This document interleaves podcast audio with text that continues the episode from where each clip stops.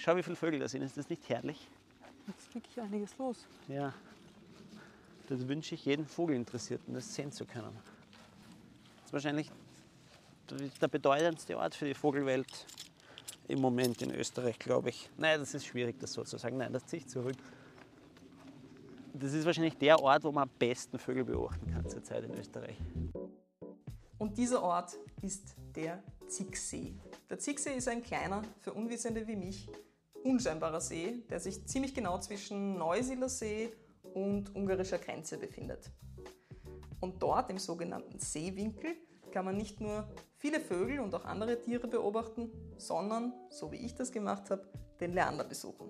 Leander Kiel ist Ornithologe und Biologe. Er ist einerseits als Experte und als Safari-Führer in der dortigen St. Martins Lodge tätig und andererseits reist er unter anderem für Universum um die Welt, um das Verhalten von Vögeln zu erklären.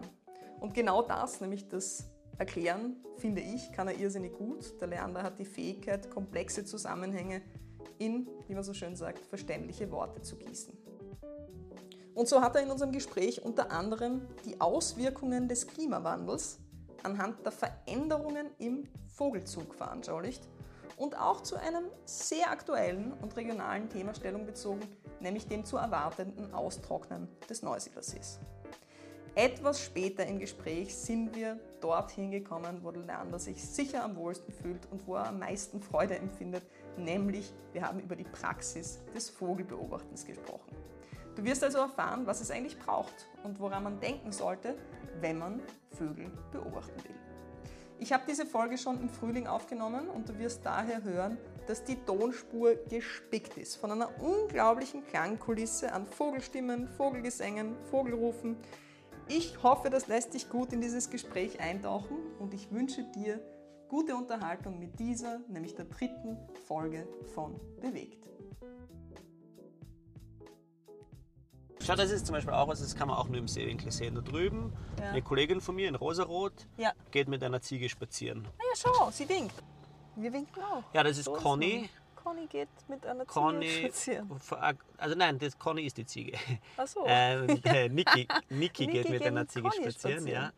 Die Niki ähm, hat diese Ziege, der, der, Conny, also nochmal, Conny ist die Ziege. Connys ähm, Mutter ist bei der Geburt verstorben und Niki wurde die Ziehmutter. Lockdown-Baby. ja. Äh, und jetzt ist es also eine Zwergziege. Ich glaube, also vielleicht ist sie auch nur Halbzwergziege. Sie wirkt irgendwie ziemlich, groß jetzt. Die, Ähm, ist, die, sind, die ist über Knie.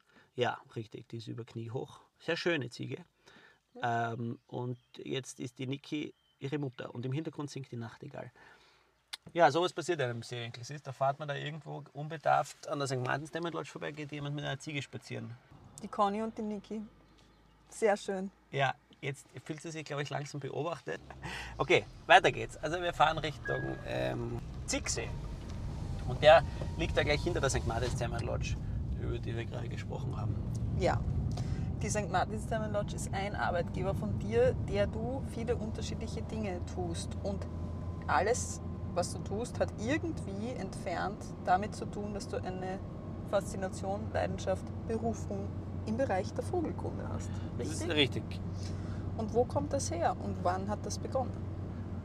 Mm, Es ist tatsächlich so, dass ich mir manchmal das Gedanken mache, wann es begonnen hat und wie, und wie es zu dem gekommen ist. Ähm, und dann muss ich oft feststellen, dass die frühesten Erinnerungen, die ich habe an meine Kindheit, das machst du sicher auch manchmal, oder nachzudenken, an was kann ich mich eigentlich erinnern? Wie viel ist vom Kindergarten noch da? Gibt es Erinnerungen von vor dem Kindergarten? So versuche ich das irgendwie manchmal festzustellen, wie weit meine Erinnerungen in meinem Leben zurückreichen. Und viele meiner frühesten Erinnerungen, ich würde sogar sagen, meine frühesten Erinnerungen sind Vogelerinnerungen. Also irgendwelche Vogelerlebnisse. Zum Beispiel der Fund eines toten Grünspechts Garten des Kindergartens. Da war ich drei. Und dann das Einsammeln einer jungen Krähe im Kindergarten. Die habe ich dann meiner Kindergärtnerin übergeben. Man sammelt keine Jungvögel ein, das wissen wir alle, aber ich als Kinder, ich habe das halt auch lernen müssen. Viele meiner jüngsten, äh, nein, ältesten am weitesten zurückliegenden Erinnerungen sind Vogelerinnerungen. Das hat mich also immer irgendwie schon so ähm, fasziniert, sagt man halt, und beschäftigt. Du hast irgendwann, du hast mir vor vielen Jahren, wie wir gemeinsam in die Schule gegangen sind, erzählt, dass, und das ist natürlich eine Erinnerung, mit der ich jetzt auch, wo ich mir auch nicht ganz sicher bin, aber dass du irgendwann als Kind eine Verletzung hattest. Auf den Kopf gefallen den Kopf bist. gefallen bist und dann warst du einige Wochen im Krankenhaus. Ja. In meiner Erinnerung. Richtig. Und dein Vater hat dir, in meiner Erinnerung, dein Vater könnte auch deine Mutter gewesen sein, eine Kassette mitgebracht mit Vogelstimmen. Stimmt das? Und, Ja. Oder ist es ein bisschen anders? Das ist, wären jetzt nur meine Eltern, die damals schon ausgewachsene Menschen waren, in allen Details richtig wiedergeben können. Das kann ich nicht mehr. Aber ungefähr so war es. An meinem ersten Kindergartentag, äh, an meinem Schnuppertag im Kindergarten, bin ich von der Bande meines Bruders, also der mein Bruder damals angehörte, von einem so einem Bauwerk, das sich in meiner Erinnerung wie ein gigantischer Turm, ähm, habe ich als gigantischen Turm abgespeichert. Das war irgend so ein, ein Kobel, hat es geheißen. Irgend so ein Kletterturm-artiges Ding. Das war aber im Gebäude, also das kann nicht sehr hoch gewesen sein, aber ich habe es als sehr hohes Gebäude in Erinnerung. Und von dem wurde ich an meinem ersten Kindergartentag hinuntergestoßen und Schädelbruch. Und dann bin ich einmal eine Weile nicht in den Kindergarten gegangen. bin dann aber später in diesen Kindergarten zurückgekehrt. Und wie lange ich da in diesem Krankenhaus war, das, da bin ich schon einmal in irgendwelchen Erzählungen von den Eltern darauf hingewiesen worden, dass es ganz anders war. Also da habe ich keine echten Erinnerungen dran. Jedenfalls äh, Krankenhausaufenthalt richtig. Die schwierige Aufgabe, das kleine Kind, das sich nicht bewegen durfte, irgendwie ans Bett zu halten. Da bin ich sozusagen mit ähm, Tierbüchern, Vogelinhalten ruhig gestellt worden. Das hängt ja alles mit meinen Eltern zusammen. Die haben das dann alles sehr stark gefördert. Bis, bis ich würde sagen, bis heute. Die unterstützen das, was ich da so mit Natur und Tieren und Vögeln und Forschung mache. Deine Eltern kommen ja nicht unbedingt aus diesem Bereich, aber sie sind oder und sie sind UnternehmerInnen, weil sie eine Druckerei führen. Haben die einfach gefördert, dass du was machst, was sehr eigenständig ist und wo du machen kannst, was du willst? Oder warum ist das, was, was war ihre Motivation, dich darin so zu fördern? Und auch bis heute, wenn du sagst, sie fördern dich bis heute in dem. naja, ich, ich glaube, dass sehr viele, im Idealfall die meisten und oder alle Eltern das fördern, was die Kinder interessiert. Du hättest ja auch die Druckerei übernehmen können. Ja, das hätte ich können, ja, genau. Also, und wahrscheinlich, wenn ich ähm, 40 Jahre, 50 Jahre früher geboren wäre, dann hätte ich es wahrscheinlich sogar müssen. Also vielleicht nicht im allerextremsten Sinn, aber es wäre mir wahrscheinlich st- stärker nahegelegt worden, als es mir wurde. Ich würde sagen, es ist mir gar nicht nahegelegt worden, sondern ich habe einen großen Bruder und ich glaube, dem ist das eher nahegelegt worden. Der hat sich auch beruflich in die Richtung Druck entwickelt. Ich aber gar nicht. Und naja, wer weiß, wäre das ganz anders gelaufen, wenn ich keinen Bruder hätte, der das abgefangen hat. Das kann schon sein. Das empfinde ich als einen sehr großen Glücksfall in meinem Leben, dass ich keinen Druck verspürt habe, den Familienbetrieb weiterzuführen. Und wenn der Familienbetrieb einmal enden sollte, dann wird das, das ist ja nicht so, dass es da um nichts geht, sondern es ist ein sehr, sehr traditionsreicher, sehr lange zurückreichender Familienbetrieb, weit über 100 Jahre alt und in einem UNESCO-geschützten Altstadthaus. Da hängt schon sehr viel dran natürlich an, an Familientradition und Geschichte. Und ähm, wenn der Betrieb mit, mit unserer Generation enden sollte, dann ist das traurig und dann wird das äh, bestimmt auch emotional, aber nichtsdestotrotz bin ich extrem dankbar, dass ich ähm, selber Entscheidungen ganz frei treffen habe dürfen und mich beruflich und also beruflich, das geht ja weit darüber hinaus, einfach mein Leben genau so entwickeln habe können, ähm, bis zum heutigen Tag auf jeden Fall einmal, wie ich mir das vorgestellt habe. Deswegen bin ich so, so dankbar für, für, für das alles, dass ich mich, mir kommt vor, jeden Tag mit Dingen beschäftigen darf, die mich faszinieren. Zum Beispiel die Herrschaften, die da vorne auf der Bank sitzen, die können das wahrscheinlich nur jetzt in ihrer Pension machen, dass sie da Vögel schauen, am Sonnen, im Sonnenschein am Zicksee. Oder vielleicht an ihrem. Haben wir Wochenende? Nein. Es ist nicht Wochenende, Nein, genau. Woche. Dann werden sie es wohl in ihrer Pension machen. Mhm. Und ich darf das schon viel früher machen, Vögel beobachten. Und ich kann dir sagen, es gibt natürlich sehr viele schöne Dinge zu erleben und zu machen, aber Vögel zu beobachten und sie zu erforschen, das gehört schon zu den ganz, ganz schönen Dingen. Wir sollten da jetzt mal vor, wir sind jetzt am Zicksee angekommen, Ja. wir sollten da jetzt mal vorgehen. Schau, wie viele Vögel da sind. Ist das nicht herrlich? Das wünsche ich jedem Vogelinteressierten, das sehen zu können. Das ist wahrscheinlich der Ort, wo man am besten Vögel beobachten kann zurzeit in Österreich. Weil das ganze Setting da hier auch so gut ist zum Schauen. Und, und weil, also, genau. Ja? Also es ist wirklich es ist zum Schauen gut, zum Erleben. Aber für die Vögel, die da brüten wollen, ist das Setting alles andere als gut. Aber für uns als Betrachter optimal. Ich beneide dich stark um deine Sonnenbrille. Hast du keine mit? Ich habe mir eine neue gekauft und beim ersten Mal aufsetzen ist sie mir vom Kopf gefallen und am Asphalt zersprungen. Habe ich offensichtlich auf Qualität gesetzt. Ja, hast du offensichtlich auf Qualität gesetzt. Für dich ist interessant, dass du nicht jemanden hast, der dich da sponsert und dich mit irrsinnig teuren Pillen ausstattet. Ja, da müsste ich, glaube ich, vom Snowboard aus Vögel beobachten oder beim Bungee-Jumpen. Stimmt. Das müsste Aber nur so Vögel beobachten. Hat das äh, Vogelbeobachten ähm, an. Ist es, ist es kultig? Vögel beobachten jetzt? Also das, Das machen auch einige Menschen. Das, das- ist schon so ein bisschen, dann findet man auf Airbnb äh, Experiences oder wie das heißt, findet man dann ähm, schon auch so, so Vogel beobachten. Ist das so? Ja, wurde auch Zeit. ähm, na okay, keine Ahnung, wie das auf Airbnb Experiences ist. Aber dass es, weiß ich nicht, in ist, Mode ist, Trend ist, das würde ich unterschreiben, ja. Ja? Doch. Und eine Pandemie hat der Sache jetzt auch nicht geschadet. Würde ich sagen, die Leute haben sich in den letzten Jahren, naja, also während dieser Lockdowns, ähm, haben sich schon sehr viele Leute einfach mehr damit auseinandergesetzt, mit, mit Natur und Umwelt. Und ich würde mal sagen, das hat hauptsächlich damit zu tun, dass sie halt mehr Zeit hatten, zu Hause geschaut haben. Also überall, alles was so mit Naturerlebnis und, und Vogelbeobachtung zu tun hat, das, sei das bei den, glaub ich, bei den Herstellern von einschlägigem Equipment und in Facebook-Gruppen und Mitgliederzahlen, das ist alles in die Höhe gegangen. Da vor uns, die da auch so nett rufen, das sind die Säbelschnäbler. Kronjuwelen der österreichischen Vogelwelt. Die gibt es überhaupt nur im Seewinkel und sonst nirgends in Österreich. Schauen, da von links kommt jetzt ein Trupp Kampfläufer durchs Bild geflogen. Das ist der Vogel, den ich gerade versuche ein bisschen zu erforschen. Ein bisschen unbekannte, unbeantwortete Wie gehst du Fragen das zu an, wenn du sagst, du würdest die gerne ein bisschen erforschen? Ähm, ich versuche eine Frage zu definieren, von der ich glaube, dass ich sie beantworten kann. Durch, durch gezieltes Forschen.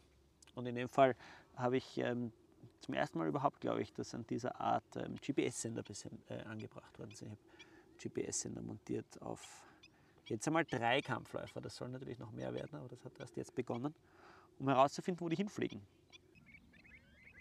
Die Universum-Filme, seit wann hat sich das ergeben? Ich sage immer, der Lerner macht da wahrscheinlich so alles, was mit Vögeln zu tun hat. Für Universum macht der Lerner.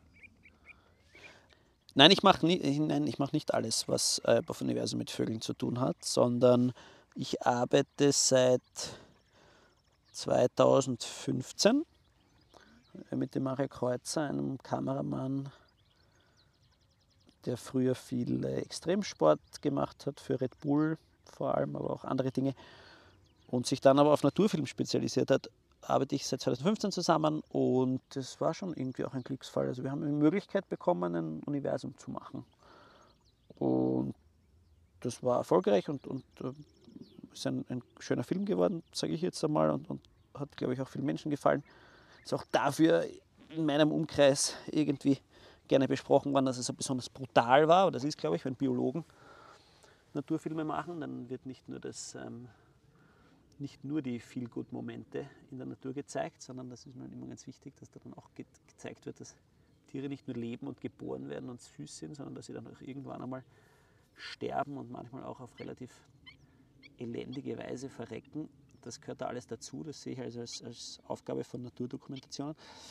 jedenfalls hat sich aus dieser, aus dieser Möglichkeit, da 2015 den ersten Film zu machen, dann eine, eine Reihe ergeben. Und also wir sind dabei geblieben und haben unter Anführungszeichen einen Film nach dem anderen gemacht. Aber das ist ja nicht so lang her und so ein Universumfilm dauert ja auch eine Weile. Wir sind also de facto am dritten großen Universumfilm jetzt gerade dran, für den wir auch viel da hier in dieser Gegend drehen. Und dazwischen gibt es immer wieder andere Dinge, die auch mit Universum zu tun haben. Also sozusagen Rückfragen. Ich beantworte gerne Fragen, wenn es Fragen aus der Redaktion gibt, vogelkundliche, aber das sind dann das dann so nebenher. Aber wir arbeiten sozusagen an einem Film nach dem anderen und jetzt sind schon die nächst, der nächste und der übernächste sind auch sozusagen in, in, Planung. So ist das immer. Das sind halt sehr lange Projekte, die mehrere Jahre dauern, lange Vorlaufzeiten haben, viel Planung benötigen. Das heißt, wir sind jetzt gerade dabei, einen Film fertigzustellen über, über den Vogelzug und der wird sehr schön, auf den freue ich mich sehr. Und ähm, dann im Anschluss steht sozusagen schon fest, was als nächstes passiert. Die, du sagst, die Menschen wollen immer, dass du etwas über den Klimawandel erzählst. Ich nehme an, dass du relativ viel mit Leuten zu tun hast, die ebenso wie das Ehepaar, das da hinten sitzt und das du vorher angesprochen hast, in ihrer Pension sich das auch leisten, hier mit dir Zeit zu verbringen und sich von dir allerlei Dinge erklären lassen. Was antwortest du, wenn die Leute dich fragen, äh, was du so über den Klimawandel ihnen sagen kannst, vielleicht ja, in Kombination mit, mit ja den kein, Vögeln? Ja, genau. Ich bin ja kein Klimaforscher. Ich lese ja auch nur, was so als hoffentlich gut abgesichertes Wissen veröffentlicht wird. Was ich damit gemeint habe, ist, dass sozusagen Menschen wahrnehmen, dass die Vögel, also dass sich im, im, im, im Zuge der Klimaerwärmung äh, vieles verändert und dass ja die Vögel da sozusagen, da muss es ja auch Veränderungen geben. Das ist eigentlich sozusagen mit dem ich oft konfrontiert werde. Oder wie machen das jetzt die Vögel? Oder was ändert sich jetzt bei den Vögeln? Diese Fragen, ähm, also schon sehr detailliert und auf mein Fachgebiet, die kommen da ganz regelmäßig. Und meine Antworten sind wahrscheinlich vielfältig, aber das, was ich glaube ich an dieser Stelle gut unterbringen lässt, ist, dass Vögel ganz exzellente Indikatoren sind, was verschiedene Naturveränderungen betrifft und der Klimawandel ist sozusagen eine davon.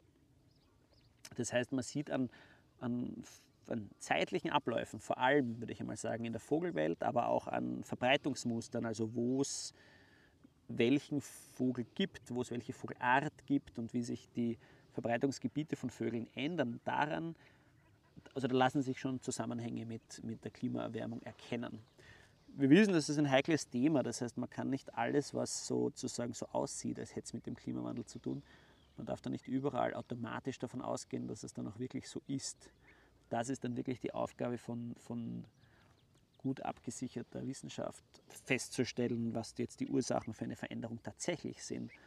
Und es gibt eben auch Dinge, die verändern sich in der Vogelwelt entgegen unserer Erwartung vielleicht.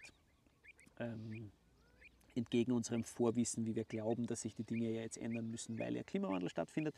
Also die Sache ist dann in der Realität immer viel, viel komplexer, als wir sie uns vielleicht zuerst einmal vorstellen. Aber das ist auf jeden Fall ein Faktum. Es ändern sich ganz viele Dinge in der Vogelwelt so, dass sie in das, in das Bild Klimaerwärmung hineinpassen und dass sie uns also darauf schließen lassen können durchaus, dass die Vogelwelt sich an die Klimaerwärmung ständig anpassen muss und das in vielfältiger Weise tut.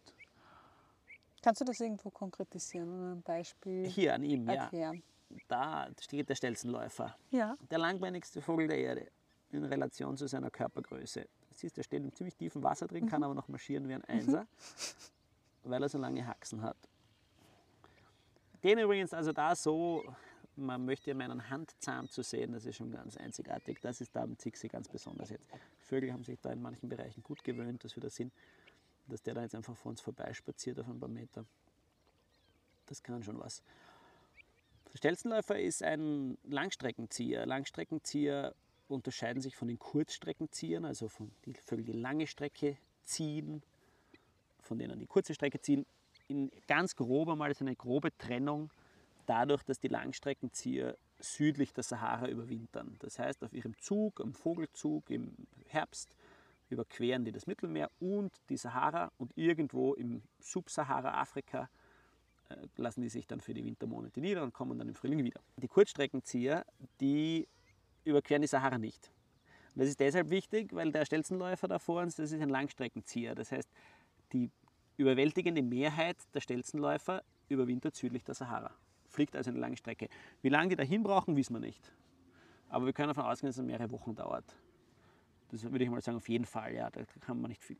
Naja, auf jeden Fall. Was ist schon auf jeden Fall? Solange wir es nicht wissen, darf man nicht sagen, auf jeden Fall. Aber ich würde annehmen, sie brauchen dafür mehrere Wochen. Wissen tut man sowas dann, jetzt modern würde man sagen, wenn einmal Vögel besendet worden sind, GPS-Sender getragen haben, dahin untergeflogen sind, dann sieht man, wie lange das gedauert hat. Jetzt kann man das vermuten. Gehen wir mal davon aus, die brauchen nur mehrere Wochen runter. Und wir waren ja eigentlich beim Klimawandel. Ähm, der Stelzenläufer als Langstreckenzieher oder für Langstreckenzieher, Vögel, die sehr lange ziehen, ist es schwieriger, sich an Klimaveränderungen anzupassen, als für Kurzstreckenzieher. Für Klima, sich an Klimaveränderungen anzupassen, die bei uns hier stattfinden. Weil dieser Vogel verbringt eben nur die Brutzeit, die Sommermonate bei uns, überwintert aber weit, weit weg im Süden. Wenn wir jetzt als ein Ereignis des, des Klimawandels oder als eine, ein Teil des Klimawandels hernehmen, dass die Winter milder werden, die Winter kürzer werden, es weniger Schnee gibt, der Frühling früher beginnt. Das ist eine Sache, die spielt für die Vogelwelt eine Riesenrolle, weil mit dem Frühlingsbeginn, mit dem Laubaustrieb, mit der Verfügbarkeit von Insekten entscheidet sich auch, wann es für Vögel was zu fressen gibt und damit auch, wann die zum Brüten beginnen können. Und für einen Wasservogel natürlich auch zum Beispiel, wann die Gewässer wieder eisfrei sind. Das sind aber Veränderungen, die finden bei uns statt und die nehmen Langstreckenzieher, die weit, weit weg überwintern, weniger direkt wahr als ein Vogel, der jetzt auf kurzer Strecke vielleicht nur in Kroatien überwintert hat.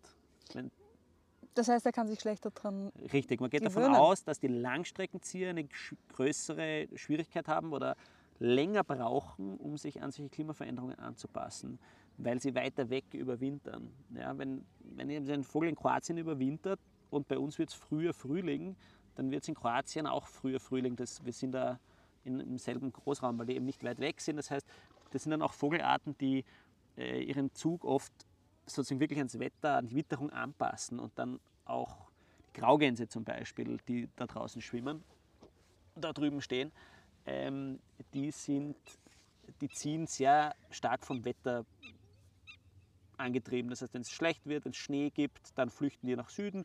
Wenn es aber mild bleibt äh, und es keinen echten Grund gibt, da wegzufliegen, da bleiben die mittlerweile. Und wie weit sind sie dann weg? Dann sind sie nicht besonders weit weg. Die fliegen dann eben nur ein paar hundert Kilometer. Und das heißt, äh, kann, kann man davon, davon auch ableiten für die Zukunft als, als äh, Hypothese, Prognose, dass manche Vogelarten, die jetzt noch in die Sahara fliegen, in Zukunft äh, nicht mehr so weit runterfliegen werden? Oder sich etwas verändert? Davon können wir tatsächlich Art ausgehen. Ja, es, gibt, es, gibt, es gibt Autoren, die vermuten, dass der Vogelzug überhaupt irgendwann zum Erliegen kommt. Genau. Ob das stimmt, das glaube ich eher nicht, weil verschiedene Klimazonen wird es weiterhin geben. Es, hat, es, verschiebt sich halt alles. Aber da möchte ich jetzt keine Theorie aufstellen, damit habe ich mich nicht so befasst. Aber verändern wird sich das sicher und genau, Langstreckenzieher, und auf das will ich eigentlich hinaus. Der, der Stelzenläufer da hier, ein Langstreckenzieher, das ist ein, ein herausragendes Beispiel, weil der jetzt im vergangenen Winter zum dritten Mal in Folge da hier am Zicksee überwintert hat. Wo doch praktisch alle Stelzenläufer südlich der Sahara überwintern. Und wir sind schon relativ weit weg von südlich der Sahara da hier. Das heißt, die Überwinterung des Stelzenläufers in Österreich, die ist auch europaweit herausragend. Ich habe mich mit dem ein bisschen beschäftigt und geschaut, vielleicht es, kann ja sein, dass das sozusagen sich schon in Italien schon längst eingeschlichen hat, dass die da schon immer überwintern oder die letzten Jahre schon überwintern. Das ist aber nicht so. Ähm, also die ersten halbwegs regelmäßigen Überwinter in kleiner Zahl gibt es dann so ab Sardi äh, Sizilien immerhin. Also da sind wir dann schon Richtung Nordafrika, aber die Menge fliegt immer noch. Ähm, überwintert immer noch südlich der Sahara. Also dass die Tendenzen zeigen, da jetzt schon den Winter zu verbringen und das auch erfolgreich tun, das heißt den Winter dann auch überleben, obwohl der Zixi da manchmal noch zufriert. Da stehen dann die Vögel am Eis herum, deren, jetzt ruft er, das ist der Stelzenläufer. Da stehen dann Vögel, deren Verwandte, Geschwister, Eltern gerade in Kenia oder im Sudan stehen, die stehen dann da bei uns am Eis im Burgenland. Das ist schon verrückt. Also das sind Langstreckenzieher, die, die das zumindest schon erfolgreich machen, dieses Überwintern bei uns. Und das, ich traue mich da auch keine Prognose aufstellen, aber wenn es so weitergeht, natürlich wäre dann anzunehmen, dass sie irgendwann einmal in größerer Menge dann auch da bleiben. Aber davon ist man noch weit weg. Also so eine Tradition, die kann auch wieder abbrechen. Das kann auch einfach sein, dass das jetzt ein paar Vögel ausprobiert haben und dann das danach keiner mehr macht. Ja. Gibt es Dinge, die du hier, die, die durch den Klimawandel ähm, zu Schwierigkeiten führen, denen du oder ihr entgegenwirken könnt? Also wo ihr irgendwelche Maßnahmen setzt? Ich kann jetzt leider nicht wirklich konkret was ich, also man würde jetzt sagen, eine Schale Wasser hinstellt, das macht keinen, ergibt keinen Sinn, aber ich glaube, du weißt, worauf ich hinaus will. Ihnen was zum Essen gibt, wenn sie nichts mehr finden. Ja. Das Eis aufklopft, weil da, äh, wenn sie nicht schwimmen können, so wie du sagst, und am Eis sitzen. Ja. Gibt es irgendwelche Maßnahmen, die ihr aktiv setzt oder setzen müsst?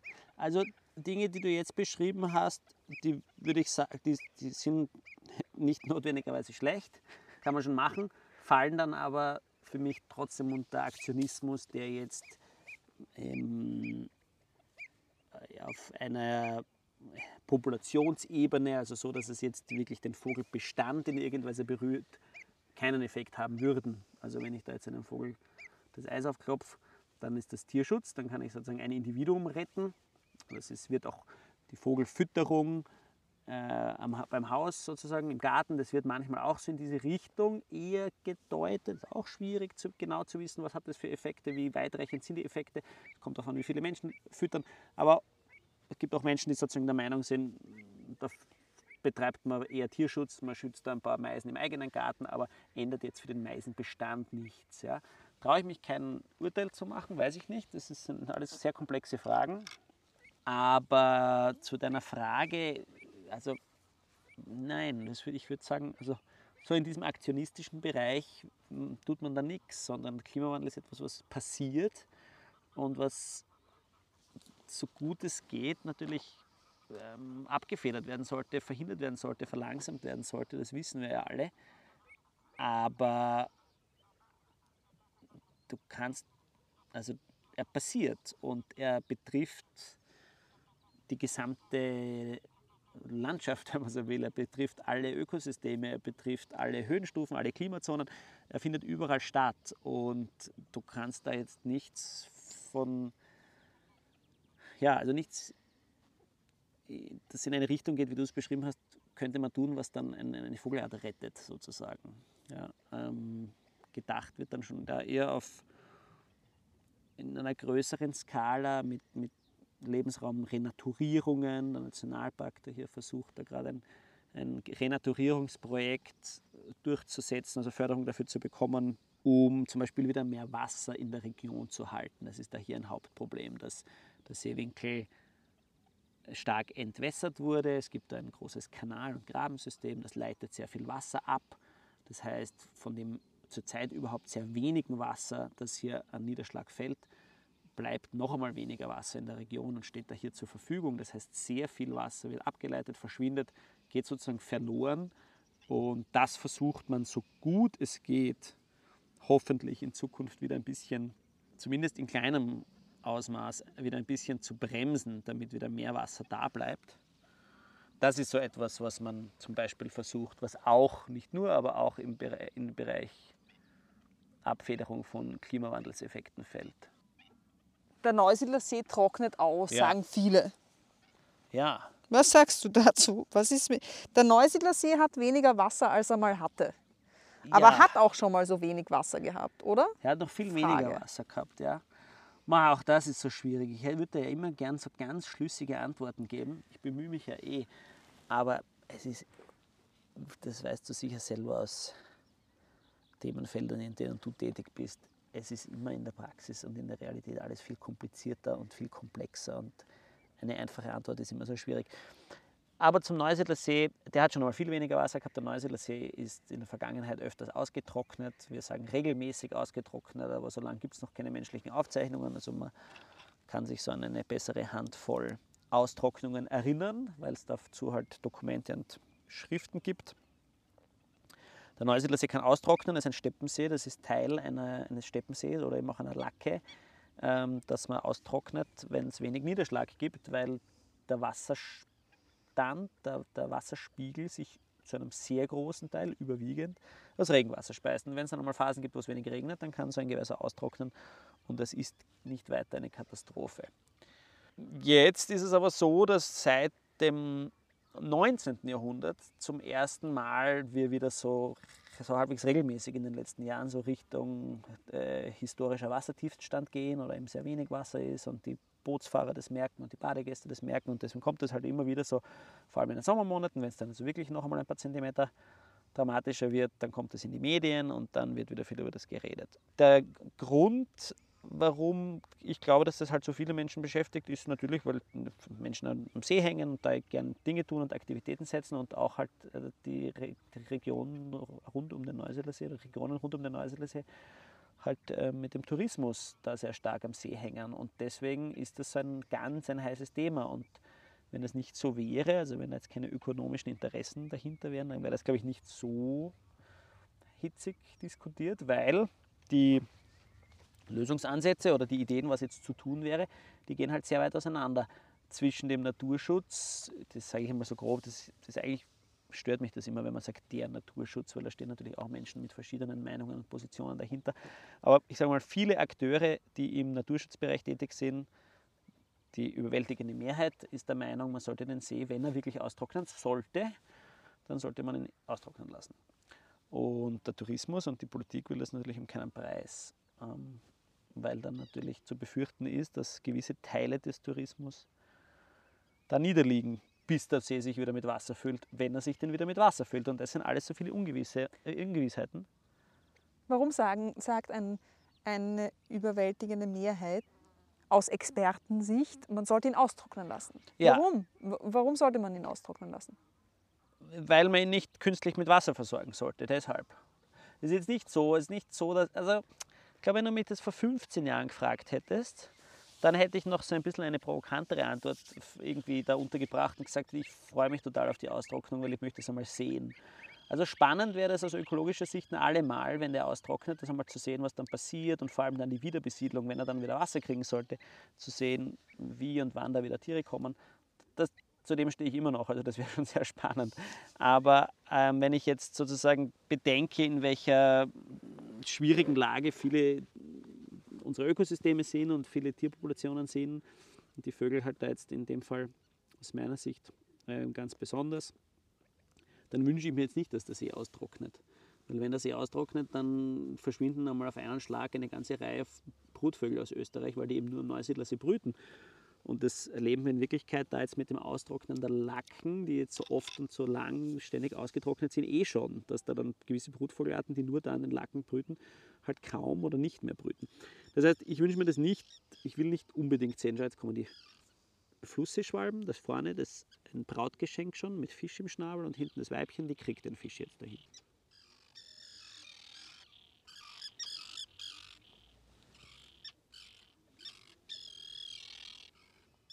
Warum gibt er ja nicht einfach den Fisch? Ich komm, da ist ein bisschen ein Spiel dahinter. Das so. ist nicht, will, ist nicht so leicht.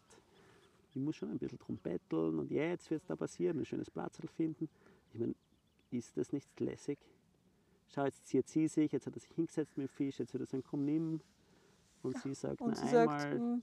jetzt setzt sie sich hin und genau da unten passiert es jetzt. Fischübergabe. Kannst du dir das vorstellen? Die sind jetzt gerade vielleicht 10.000 Kilometer hergeflogen leben beide noch, sind wahrscheinlich keine drei Tage da, das ist zum ersten Mal, dass ich zwei sehe, und denken schon an die Fortpflanzung. Die Flussseeschwalbe. Schwierig. Die sind dieser Tage erst hergekommen? Ja, jetzt gerade. Ja. Ich habe sie vor ein paar Tagen das erste Mal gesehen, da war es nur eine, jetzt sind sie zu zweit. Also für die Natur, das ist jetzt auch wieder eine große Frage, was, was versteht man unter der Natur?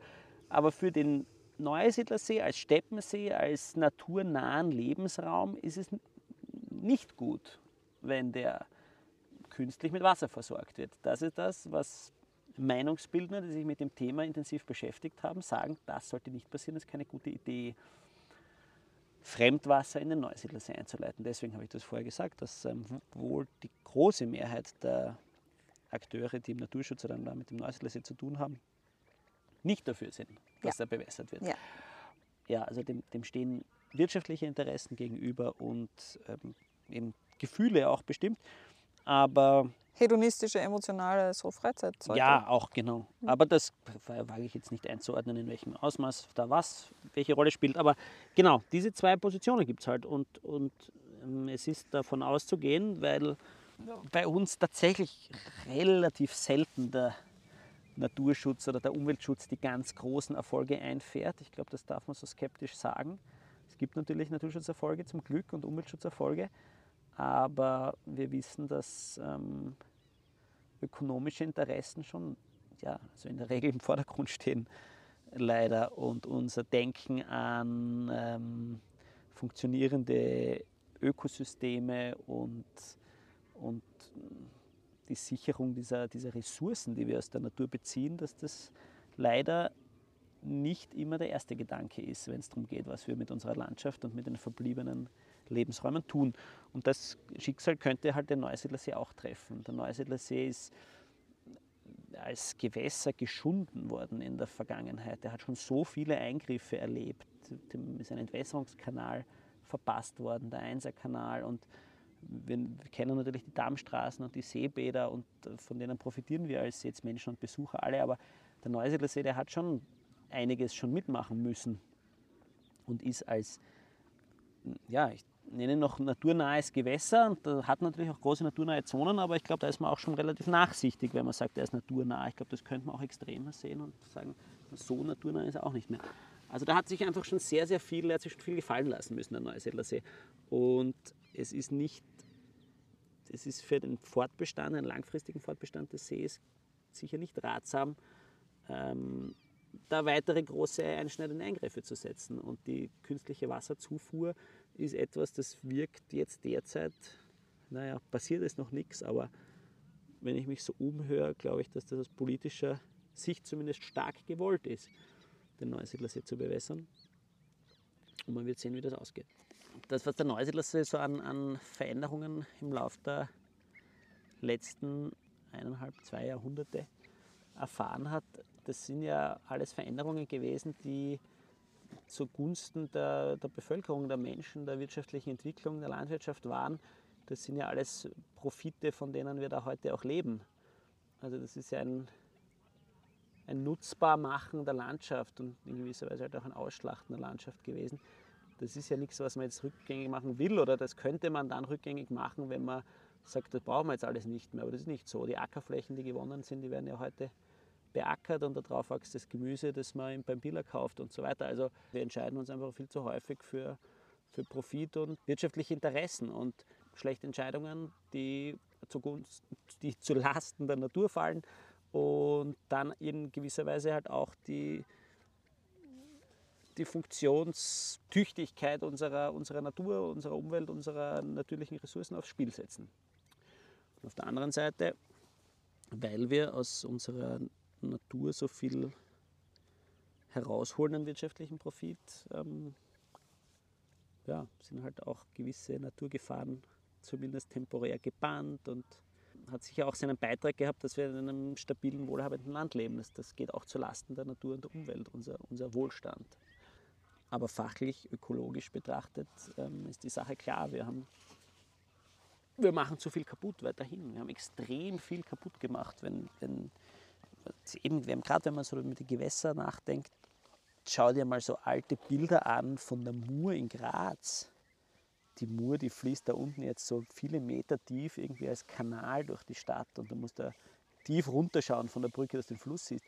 Und wenn du dann so alte Illustrationen siehst, Graz im 18. Jahrhundert, 19. Jahrhundert glaube ich auch noch, da ist das ein weiter Fluss mit Seitenarmen und Sandbänken und also da wird es mir ganz mulmig, wenn ich daran denke, was es damals alles gegeben hat an, an Tieren und Natur und, und wie die jetzt eben zum Kanal gemacht wurde. In vielerlei Hinsicht irgendwie auch sicherer und angenehmer wahrscheinlich für uns. Aber wenn du es eben als Lebensraum und als funktionierendes Ökosystem betrachten willst, dann sehr, sehr viel nachträglich. Und wenn, wenn ich kurz bei der Mur noch bleibe, wir haben erst vor wenigen Jahren der Mur noch ein weiteres äh, Kraftwerk reingeknallt. Also es ist jetzt nicht so, dass wir an einem Punkt angelangt werden, wo man sagen, so jetzt ist aber genug, sondern das geht ja halt das geht weiter. Und, und Weil du sagst, es ist ein Ökosystem und dann ja, können wir ja aus diesem Ökosystem den Menschen nicht rausnehmen, weil der ja hinten raus dann auch irgendwann unter seinen eigenen Taten leidet. Genau. Der Klimawandel fällt uns ja auf den Kopf. Das ist ja nur einfach das aktuellste und vielleicht auch größte äh, Beispiel, das eindringlichste, genau. Und das ist aber bei vielen anderen Umweltzerstörungen in, in Wirklichkeit in kleinerem Ausmaß, weil sie nicht so global auftreten, wie es der Klimawandel jetzt tut. Aber genauso, dass, dass, wir, von der, dass wir diese Zerstörungen, die jetzt ein Kraftwerks, Kraftwerksbetreiber vielleicht nicht unbedingt als Zerstörung sehen würde, aber dass uns viele dieser Eingriffe halt auch auf den Kopf fallen können oder werden und uns da in eine gewisse Unsicherheit auch reinmanövrieren. Ja? Dass wir von funktionierenden Ökosystemen und von einer Natur abhängig sind, die, die so eine gewisse, ein gewisses Potenzial zur, zur Abfederung hat, zum, so eine, eine Resilienz besitzt, das, das ist eigentlich ganz klar. Und je mehr wir eingreifen und je weiter wir die Ökosysteme verändern, desto labiler werden die auch. Und genau, also der Klimawandel ist jetzt da aus unserer heutigen Sicht einfach das Nonplusultra, dass da jetzt an bedrohlicher Umweltveränderung passiert, genau, wo man noch nicht wissen, wie das ausgehen wird. Wo in der Landwirtschaft zum Beispiel, weil sie natürlich da auch eine Rolle spielt, bekommst du positive Entwicklungen mit? Oder Frage, ich bekommst du positive Entwicklungen mit hier jetzt? So ja, genau. Ich, we ich weiß nicht, ein, ob das Seewinkel ein guter Ort ist, um sich nach positiven Entwicklungen in der Landwirtschaft zu fragen. Aber wenn ich das jetzt einfach aus der Sicht der, der Artenvielfalt betrachte und die Landwirtschaft und unsere Landnutzung, die hat ja eine ganz massive Auswirkung oder ganz massive Auswirkungen auf unsere Artenvielfalt, dann gibt es da keine positiven Entwicklungen. Die Artenvielfalt in, im Agrarland, die ist weit, weit gesunken und scheint auch noch weiter zu sinken. Und, und da verlieren wir Arten. Und das geht weiter und so Dinge wie, dass wir ja, so höre ich das zumindest immer, dass Österreich ja im Bioanbau, ein Anteil Bio an der Landwirtschaft, der irgendwo ganz vorne dabei ist. Das mag so sein, aber es rettet uns offensichtlich kein Rebhuhn und auch kein Braunkehlchen und auch keine Kibitz, weil die sind im freien Fall. Die sind jetzt dann irgendwann weg, wenn, wenn sich da nichts ändert. Also da würde ich nicht sagen, dass es da positive ähm, Entwicklungen gibt oder keine, die so ausreichend positiv sind, dass sie irgendwie das Ruder umreißen. Würdest du dich als positiven Menschen bezeichnen? Ja. Aber wenn man in der Natur sitzt und sich über die Entwicklung unserer Vogelpopulationen, Lebensräume unterhält, dann kann einem der Positivismus schon vergehen. Nein, doch, ich bin eigentlich ganz optimistisch und es gibt zum Glück Umweltschutzerfolge und es gibt Naturschutzerfolge. Und, um jetzt bei den Vögeln zu bleiben, der Kaiseradler, der Seeadler, verschiedene Greifvogelarten, die entwickeln sich positiv und ähm, es kommen manchmal neue Vogelarten dazu die irgendwo einwandern, sich ansiedeln. Also da gibt es schon kleine positive Dinge, aber wenn ich das jetzt ganz nüchtern sehe und versuche irgendwie einen, einen äh, Strich drunter zu machen und, und mir eine Summe daraus zu ziehen, dann würde ich sagen, dann die Bilanz ist trotzdem keine, gesamt ist die Bilanz keine positive. Die kleinen Erfolge, die schöne Erfolge sind, die auch wichtige Erfolge sind, die äh, können nicht wettmachen, was wir zurzeit gerade verlieren. Ja, und ähm, das ich habe nicht alle Hoffnung verloren, dass es wieder mehr positive und noch größere Erfolge in Zukunft geben wird, das hoffe ich. Das, das, das hängt ganz, ganz, ganz enorm an der Politik und an dem, was, was, was Politiker und Entscheidungsträger tun und für Entscheidungen treffen.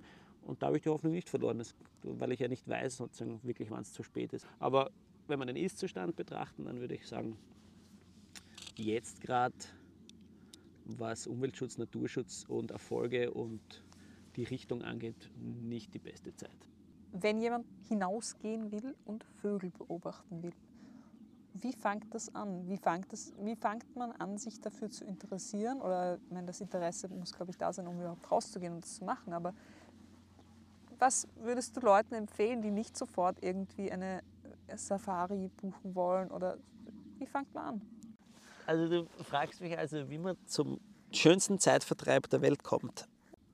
Was man dazu braucht, kann ich dir sagen. Ein Fernglas und ein Vogelbuch, würde ich jetzt sagen. Und man kann dann natürlich Ende nie, wie wir hier vor uns liegen sehen, aufrüsten. Da, aber das braucht man alles nicht, sondern um Vögel zu beobachten. Ähm, Was beobachtet man? Naja, auch das ist dir überlassen. Du kannst zum Beispiel schauen, jetzt dieser Stelzenläufer, der ist wirklich wahnwitzig nahe. Also man neigt zur Unterschätzung von Distanzen und sagt immer gleich, der war zwei Meter weg, dabei war er 20 Meter weg. Ich versuche das einmal kurz mit zu bedenken und würde sagen, der Vogel, der Stelzenläufer, der starkst da so sieben Meter vor uns. Das ist zum Beispiel total spannend. Der pickt irgendwas von der Oberfläche in einer Tour. Der hat einen extrem langen Schnabel, könnte also ganz tief ins Wasser. Aber jetzt da, gerade in dem Moment, hat er irgendeine Nahrungsressource, das schwimmt alles an der Oberfläche. Der spaziert durchs Wasser und alle fünf bis zehn Sekunden pickt er irgendwas von der Wasseroberfläche und schluckt es. So, und jetzt würde es mich schon brennend interessieren, was ist das? Was schwimmt da jetzt an der Oberfläche herum, was der frisst? Gehe davon aus, dass der eigentlich nur tierische Nahrung frisst. Vielleicht liege ich auch falsch und das sind irgendwelche Pflanzenteile, aber ja, das ist doch interessant zum Beispiel. Also das kann man machen beim Vögelbeobachten. Ähm, sich fragen, was frisst der da und, und wie macht er das und wie kriegt er das und warum ist er da und nicht da drüben. Aber eben, das sind oft Dinge, die dann oft später kommen. Ich glaube, der Anfang ist für viele äh, so eine, äh, ein Pokémon Go-artiger Zugang. Und zwar, es gibt eine ganze Reihe verschiedener Vogelarten. Es ist einfach extrem spannend, für mich zumindest, und ich glaube auch für ganz viele andere, einen Vogel zu sehen, den man noch nie gesehen hat. Also wenn man mal so ein Grundset an Vogelarten kennt, gesehen hat, zum Beispiel im Garten, am Futterhaus und kennt schon die Amsel und die Straßentaube und die Kohlmeise und dann taucht da im Garten halt irgendwie ein Gimpel auf, dann ist das für manche und das ist vielleicht der große Unterschied. Für manche ist das dann ein spannender Moment und anderen ist es einfach wurscht. Ähm, aber wenn das dann ein spannender Moment, Moment ist und man sich denkt, boah, den habe ich noch nie gesehen, wie super der ausschaut, dann ist das ja eine, dann kann das ein zündender Moment sein. Und dann kannst du da dranbleiben und an verschiedene Orte fahren und ins Gebirge fahren und in den Wald fahren und an verschiedene Lebensräume und Höhenstufen und du siehst dann verschiedenste Vögel. Und schlussendlich haben wir in Österreich mehr als 430 Vogelarten, ähm, die da nicht dauerhaft vorkommen, sondern die sozusagen im Laufe der Geschichte nachgewiesen wurden. Also er hat so grob einen Pool von 400 Vogelarten, die man sehen kann. Und da hat man dann schon einiges zu tun, bis man die alle beieinander hat. Also wenn einem sowas was gibt, dieser, das Sammelartige, das ist für viele, glaube ich, oft einfach der Einstieg. Ja? Einen Vogel sehen, den man noch nicht gesehen hat. Viele zum Beispiel, die jetzt vielleicht hören, wer noch nie eine Trauerseeschwalbe gesehen haben, da draußen fliegt nach rechts eine Trauerseeschwalbe. Da hat man immer nur relativ kurze Zeitfenster im Jahr, wo man diese Art sehen kann, weil die brütet nicht bei uns, überwintert auch nicht bei uns, taucht also bei uns nur als Durchzügler auf. Das sind diese vielen kleinen, jetzt sind es mehrere da hinten, die über Durchzügler bedeutet, sie sind ein paar Tage da? Oder wie genau, sind sie da? die sind vielleicht manchmal auch nur ein paar Stunden da, wenn die kurz nur ganz, ganz nur kurz rasten, aber da ruft sie jetzt sogar direkt. Ja, cool. Ich hoffe, das war jetzt zu hören. Trauerseeschwalbe. Ähm, die können ein paar Minuten da sein, die können vielleicht auch ein paar Tage da sein. Auf jeden Fall die Art als Ganzes, ähm, das, die hat so einen Durchzugszeitraum von ein paar Wochen im Frühling. Erkennst du seit wann, also du beschäftigst dich ja auch mit den Vogelstimmen natürlich zwangsläufig und wenn du das schon machst, seitdem du ein kleines Kind bist, wirst du wahrscheinlich dazu auch einen guten zuhören. Also viele Vögel erkennst du an ihrer Stimme, oder? Musst du das heute noch üben oder übst du ja. das manchmal? Oh Gott, ja. Äh, doch, total. Also man muss, man muss sich mit den Stimmen, muss man, sich, nein, man muss sich mit dem Ganzen, oder man will sich ja mit dem Ganzen ständig beschäftigen. Das tut man auch mit den Stimmen. Aber die Stimmen, ist, da ist das Spannende, dass du ganz viele Stimmen nur einen kurzen Teil des Jahres hörst. Zum Beispiel jetzt singen im Frühling ja sehr viele Vögel, sehr auffällig. Vogelgesang ist so mit dem Frühling verbunden, ähm, nicht umsonst. Das hat also mit der Brutzeit zu tun, die jetzt stattfindet. Reviergesänge der Vögel. Und dann den Großteil des Jahres, ab Sommer, singen die dann nicht mehr. Und Herbst und Winter singen sie auch nicht. Man hat dann also einen relativ langen Zeitraum des Jahres, wo man sie nicht hört. Du musst dich ständig damit beschäftigen, weil dann kommt das nächste Jahr, der nächste Frühling und dann hast du viele Vogelstimmen schon wieder einige Monate nicht gehört und dann vergisst man auch das eine oder andere. Vielleicht nicht extrem viel, aber es gibt so Vogelstimmen, die einem nicht so geläufig sind und mit denen muss man sich dann ständig befassen. Vögel singen in erster Linie, also das bei den Singvögeln, so dieses, diese schönen Trellereien, die Lieder, die man im Frühling so hört, das sind in erster Linie Reviergesänge. Das heißt, meistens sind das bei uns die Männchen, die ein Revier abstecken, sagen, da bin ich. Das markieren sie akustisch mit dem Gesang und sagen damit sozusagen ihren Rivalen, hier bitte nicht, da bin ich schon. Und gleichzeitig signalisieren sie dann auch ähm, paarungswilligen oder brutwilligen Weibchen, die auch noch auf, auf der Suche nach einem Partner sind, ähm, hier bin ich und ähm, wenn du Zeit und Lust hast, schau vorbei. Also die Krähe oder die Möwe, die singt doch, die, die, die schreit doch oft rum auch so zu anderen Zeiten ja, im Jahr, richtig, oder? richtig. Das ist dann nicht Gesang. Sehr gut. Ja, Jetzt kommen wir das auch schon näher. ha? jetzt kommen wir der Sache näher. Der Gesang, das ist eben das, diese komplexen Gesänge, diese Lieder, Melodien, Ja. Das ist diese Frühlingserscheinung. Und alles andere, vereinfacht gesagt, bezeichnet man als Rufe. Und da gehört jetzt auch das Gekreische der Möwe dazu.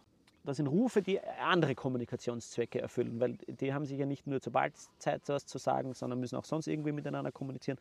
Und dafür gibt es Rufe und das sind oft diese simpleren Dinge, genau, Kreischen, Fiepsen. Das heißt, im Frühling haben die sich recht viel zu sagen, einzuladen. Okay. Ja, die haben sich im Frühling viel zu sagen, weil es halt jetzt in Wirklichkeit, wenn es um die Sicherung der nächsten Vogelgeneration geht, geht es jetzt da sozusagen aus dieser, aus dieser Sicht um alles. Ähm, also da, jetzt da draußen zum Beispiel der Säbelschnäbler, die äh, rufen sich da so gegenseitig an, dann kommen die da in einen Konflikt, dann kufteln wieder zwei. Da sind wir sehr aufgeregt, der Frühling. Deswegen ist auch so eine tolle Zeit zum Vögel beobachten. Ja.